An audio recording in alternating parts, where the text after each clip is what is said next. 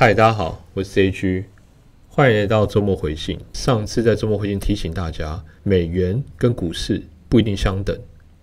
第二，要注意第三季财报发布，然后伺机买进。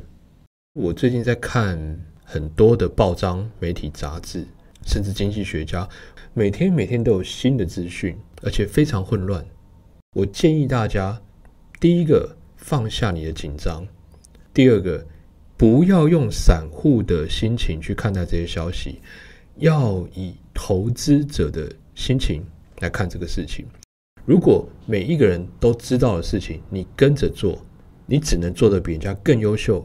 也就是说，顺着经济局势解读去操作，你可能要想办法在经济的见解上比他们更快速、更精准。那对我个人来讲，我觉得操盘能够获利的诀窍并不在此。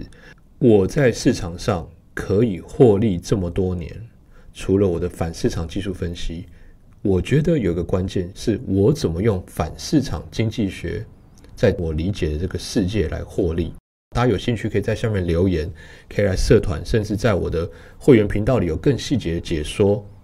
那我今天讲一个最简单，我上次在九月初谈到的例子，我觉得很重要。九月份有一份基金经理人的调查报告，他有一个询问基金经理人最大的风险是什么？是全球经济衰退。在九月三号，他们本来排在第四。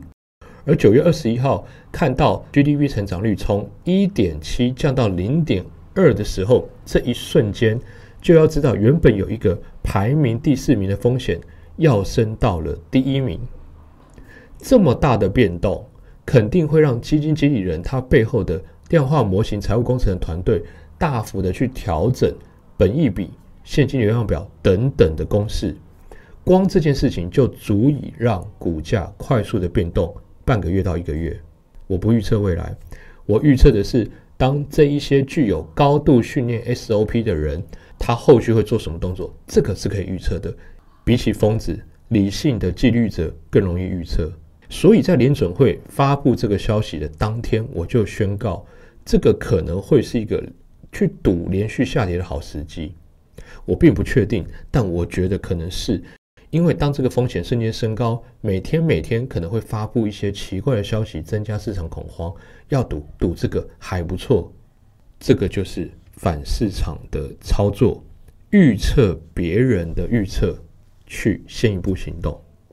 很多人可能会在问，这个背后有没有什么精神？我简单说，它其实就是一个 data dependence，就是数据背后的原因是什么，你一定要搞清楚。应该是说，数据背后的依据是什么？你只要知道就好了，不用搞得太清楚，不用去分析一大堆细节跟变因。你只要知道大家现在担心什么，大家现在担心的是经济衰退，对吧？所以有任何的数据好转在显示经济衰退没有发生的时候，拜托你就不要那么盲目的相信一个月前的预测，你就有能力去赌这个变动性可能会存在市场。就是赌这个，没有谁一定对一定错。如果就连经济学家都有可能会犯错，那我们中间获利的空间就是去观察他们预期改变的那一刻，只有这样才能获利。第三季财报快要出来了，我个人觉得，当这个变化函数改变以后，所有保守想要保住饭碗分析师都会大幅的去喊大幅调降、大幅调降、大幅调降。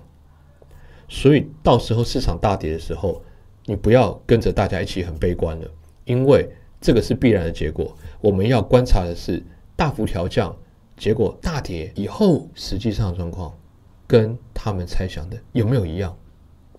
这个才是操作，这就是反市场经济学的一个基本假设。理解市场运作的规则，理解市场运作的顺序，并且在变因发生的时候。去猜你能赚钱的一边，不要被眼花缭乱的数据所迷惑了，专注在你的部位，然后好好选股。未来起涨，绝对成长股又会涨翻，每一次崩盘都是这个机会。学习沉淀，小心有耐心，希望对大家有帮助。我是 J G。